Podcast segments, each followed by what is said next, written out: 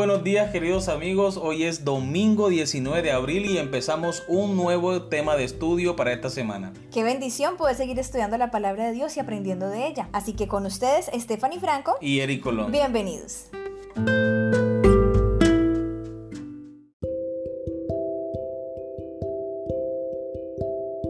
Bien, iniciamos el estudio para el día de hoy con el tema de la tradición, uno de los cinco puntos influyentes en el estudio de la Biblia. La tradición en sí no es mala, da a los actos recurrentes de nuestra vida cotidiana una cierta rutina y estructura. Nos puede ayudar a mantenernos conectados con nuestras raíces. Por lo tanto, no es de extrañar que la tradición también juegue un papel importante en la religión. Pero también hay algunos peligros relacionados con la tradición. La primera pregunta que encontramos en la lección es la siguiente. ¿Qué nos enseña Marcos capítulo 7 versículo 1 al 13 sobre cómo reaccionó Jesús ante algunas tradiciones humanas de su época? Marcos capítulo 7 versículos 1 al 13. Se juntaron a Jesús los fariseos y algunos de los escribas que habían venido de Jerusalén, los cuales viendo a algunos de los discípulos de Jesús comer pan con manos inmundas, esto es, no lavadas, los condenaban. Porque los fariseos y todos los judíos, aferrándose a la tradición de los ancianos, si muchas veces no se lavaban las manos, no comen. Y volviendo de la plaza, si no se lavan, no comen. Y otras muchas cosas hay que tomaron para guardar, como los lavamientos de los vasos de beber y de los jarros y de los utensilios de metal y de los lechos. Le preguntaron pues los fariseos y los escribas, ¿por qué tus discípulos no andan conforme a la tradición de los ancianos, sino que comen pan con manos inmundas? Respondiendo él les dijo, hipócritas, bien profetizó de vosotros Isaías como está escrito, este pueblo de labios me honra, mas su corazón está lejos de mí. Pues en vano me honran, enseñando como doctrinas mandamientos de hombres, porque dejando el mandamiento de Dios, os aferráis a la tradición de los hombres, los lavamientos de los jarros y de los vasos de beber, y hacéis otras muchas cosas semejantes. Les decía también, bien invalidáis el mandamiento de Dios para guardar esta tradición, porque Moisés dijo, honra a tu padre y a tu madre, y el que maldiga al padre o a la madre, muera irremisiblemente. Pero vosotros decís, basta que diga un hombre al padre o a la madre. Es corbán, que quiere decir mi ofrenda a Dios, todo aquello con que pudiera ayudarte, y no le dejáis hacer más por su padre o por su madre, invalidando la palabra de Dios con vuestra tradición que habéis transmitido, y muchas cosas así semejantes a estas. Muy bien, recordemos la pregunta. ¿Qué nos enseña este pasaje sobre cómo reaccionó Jesús ante algunas tradiciones humanas de su época? Uno se podría preguntar, bueno, ¿y Jesús no estaba de acuerdo con que los discípulos se lavaran las manos antes de comer? ¿O cuál es el punto aquí? El punto no es acerca de la higiene, no, sino que estos fariseos y publicanos se acercan a Jesús diciéndole, ¿cómo así que los discípulos o tus discípulos no siguen la tradición de quién? ¿De Dios? De no, los ancianos. De los ancianos. ¿Por qué no se acercaron a Jesús citando la palabra de Dios? No, no citaban la ley, sino que citaban la tradición.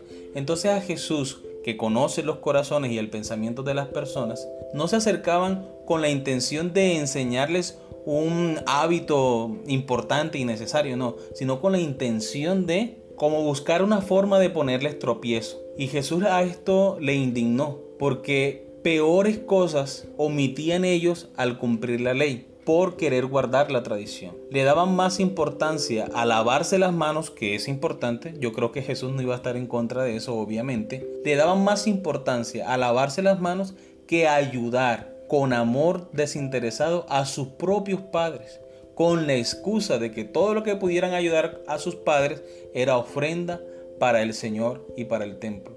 Pero realmente no era ese su sentido, sino que todo lo que las demás personas pudieran ayudarle a sus padres era el dinero que ellos usaban, que ellos administraban. Entonces, mientras más dinero tuvieran, pues mucho mejor. A ese respecto, amor, quiero también compartir con ustedes una cita de la manera de White en El deseo de todas las gentes, páginas 361 y 362. Los preceptos tradicionales que recargaban la ley de Dios fueron ideados para mantener la observancia de la ley, pero eran considerados como más sagrados que la ley misma.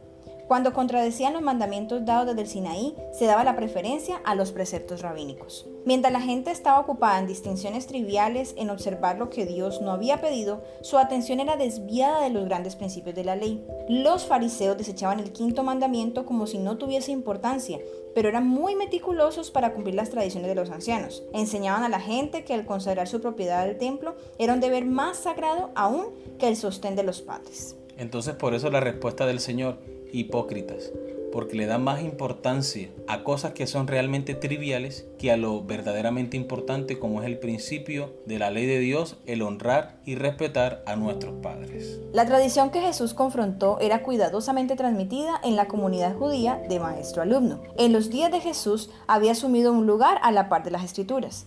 Sin embargo, la tradición tiende a crecer durante largos periodos, acumulando así cada vez más detalles y aspectos que originalmente no formaban parte de la palabra ni del plan de Dios. Estas tradiciones humanas, aunque eran promovidas por ancianos respetados, como vemos en Marcos 7, versículos 3 y 5, es decir, por los líderes religiosos de la comunidad judía, no son iguales a los mandamientos de Dios, como vemos en Marcos capítulo 7, versículos 8 y 9. Eran tradiciones humanas y a la larga llegaron a un punto en el que invalidaron la palabra de Dios, como vemos en Marcos capítulo 7, versículo 13. Bien, vamos a leer ahora Primera de Corintios capítulo 11 versículo 2 y Segunda de Tesalonicenses capítulo 3 versículo 6. ¿Cómo distinguimos entre la palabra de Dios y la tradición humana? ¿Por qué es tan importante que hagamos esta distinción? Primera los Corintios capítulo 11 versículo 2. Os alabo hermanos porque en todo os acordáis de mí y retenéis las instrucciones tal como os las entregué. Segunda los Tesalonicenses capítulo 3 versículo 6. Pero os ordenamos, hermanos, en el nombre de nuestro Señor Jesucristo, que os apartéis de todo hermano que ande desordenadamente y no según la enseñanza que recibisteis de nosotros. Bien, recordemos la pregunta, ¿cómo distinguimos entre la palabra de Dios y la tradición humana? ¿Por qué es tan importante que hagamos esta distinción? Bien, en este pasaje de 1 de Corintios capítulo 11, a Pablo le consultan acerca de un punto particular, si las mujeres deberían utilizar velo o no en el templo. A lo que Pablo responde de la siguiente manera. Él pone en consideración de sus hermanos que para Dios tanto la mujer como el hombre son iguales. Si existía la costumbre que las mujeres se cubrieran con un velo cuando entraban a orar en el templo, de acuerdo con el libro de usos y costumbres de las tierras bíblicas. Aun cuando la costumbre era que las mujeres usaran un velo que cubriera completamente la cabeza, cuando estaban en público, esta costumbre no se guardaba estrictamente entre las mujeres hebreas. Se les daba más libertad que el que se le permitía a las mujeres árabes. Esa cultura hebrea dentro de la vestimenta de la mujer incluía ese accesorio que era un velo. Las mujeres hebreas no estaban obligadas a utilizarlas todo el tiempo. Sí, incluso aportando a lo que tú dices, amor, en la Biblia vemos varios ejemplos de mujeres que posiblemente no estaban usando velo en algún momento. Por ejemplo, cuando estaban Sara con Abraham en Egipto, dice que los egipcios vieron el rostro de Sara y que era hermosa. Entonces ahí vemos que Sara en ese momento posiblemente no tenía su velo puesto. Eh, otro momento es cuando Ana estaba orando fervientemente por un hijo, ¿recuerdas? Que está en el templo y dice que el, el sacerdote Lee vio cuando su, boca se movía y él pensó que estaba ebria. Para él haber visto la boca de Ana moviéndose es porque ella muy seguramente no tenía el velo en ese momento puesto. Pero no era que ellas hicieran esto eh, como una forma de desobedecer. Simplemente en ese momento, por ejemplo, Ana orando, ella estaba concentrada hablando con Dios. Entonces... Era una costumbre que utilizaran el velo, pero no era una obligación, no era una imposición. No era parte de la ley de Dios. Simplemente era una tradición una costumbre que había y entonces ahora lo que tú citabas ahora de Pablo está él poniendo en una como en comparación lo que era la costumbre, sí, la costumbre que los hombres oraran y profetizaran con la cabeza descubierta mientras las mujeres lo hicieran con la cabeza cubierta, pero además de eso les pone en consideración que delante de Dios tanto el hombre como la mujer son iguales, que aunque la mujer salió del hombre en un principio, después de allí las mujeres eran las que tenían a los hijos. Entonces, Pablo simplemente en ese momento está mostrando en primera los Corintios que eso con lo que empezó a hablar no era parte de la ley de Dios, simplemente está explicando y poniendo en balanza, bueno, esto es lo que es la, la costumbre y esto es lo que delante de Dios es una verdad, que son hombres y mujeres. Incluso me llamó la atención, amor, ese pasaje que tú me mencionaste acerca de una recomendación que Pablo hacía a los solteros. Y la encontramos en 1 Corintios 7, 25 al 40, el que lo quiera leer, es bien interesante, pero lo que me llama la atención es que Pablo inicia diciendo, para los solteros y las solteras, no tengo ninguna orden del Señor Jesucristo, solo les doy mi opinión y pueden confiar en mí gracias al amor con que Dios me ha tratado. Y de allí Pablo sigue hablando acerca de la recomendación que dan los solteros, pero él dice que viene de él esa recomendación, no que es ley de Dios. Exactamente, cuando Pablo empieza sus viajes misioneros, él predica estrictamente el Evangelio como lo recibió de Jesucristo. Pero cuando ya las iglesias están establecidas, él empieza a hacer su labor como pastor, como anciano de las iglesias. Y muchas de las cosas que están escritas en sus cartas, recuerde que lo que escribió Pablo a los Corintios, a los romanos, eran cartas, recomendaciones, exhortaciones. Y muchas de esas cartas Pablo hacía recomendaciones, no por palabra del Señor, es decir, no que el Señor le revelara, pero sí en el temor de Jehová para que la iglesia creciera, para que la vida cristiana de la iglesia fuera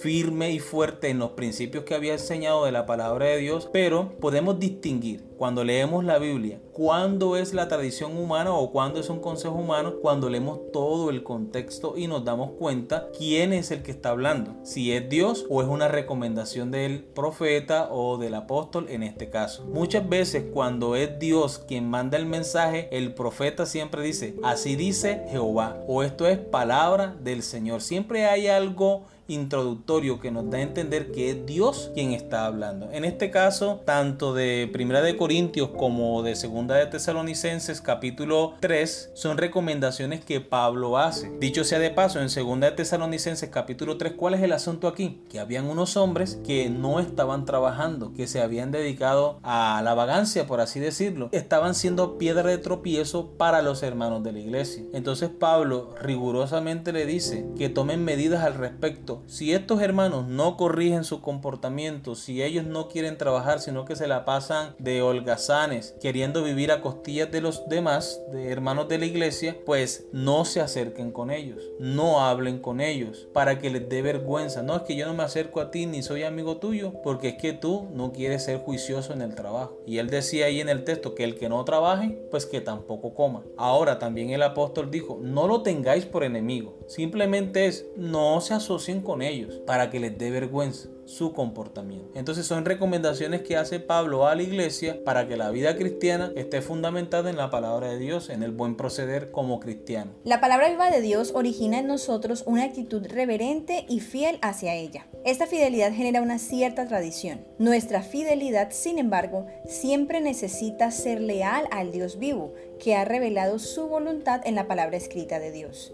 Por lo tanto, la Biblia ostenta un papel único que reemplaza a todas las tradiciones humanas. La Biblia está por encima y por sobre todas las tradiciones, incluso las buenas.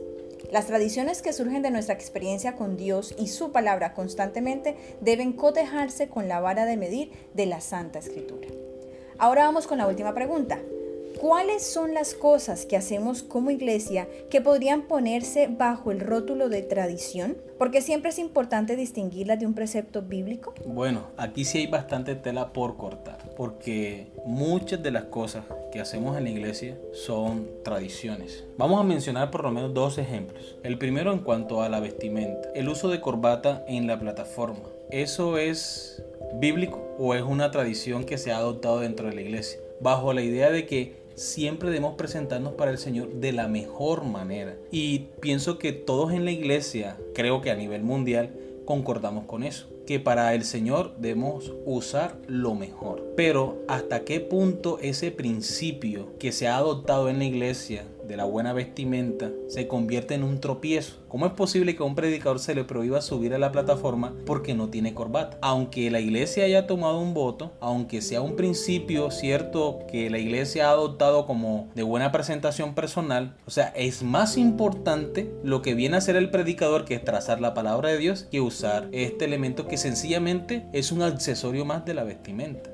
Otro aspecto es con relación al orden del culto. Obviamente todos creemos que debe haber un orden para todas las cosas, y más en la iglesia cuando estamos en el servicio para el Señor. Pero es verdad que muchas veces se exagera en el sentido de que tiene que ser un orden riguroso y que un punto no puede saltar el otro. Por mencionar un ejemplo, si lo que sigue son los anuncios, entonces debe tenerse los anuncios, no el servicio de canto, porque hay un orden preestablecido. Hay que pensar es en el propósito con el que se hace el servicio en la iglesia. Pero muchas veces somos tan rigurosos en el control del tiempo que no se dedica espacio más amplio para las cosas que edifican a la iglesia. Por ejemplo, los momentos de oración a veces son interrumpidos porque en el horario sigue otro aspecto del orden del culto. A veces cuando las lecciones, amor, a ti que te gustan mucho las lecciones de escuela sabática cuando estamos en la, en la clase con los maestros y con los alumnos. Muchas veces las clases se tornan tan interesantes y estamos allí eh, debatiendo, estudiando, recordando todo lo que hemos aprendido en la semana, pero se nos corta el tiempo porque ya sigue otro punto del orden del culto. Pero exageramos muchas veces cuando hay personas que se enojan, ¿verdad? Por este aspecto.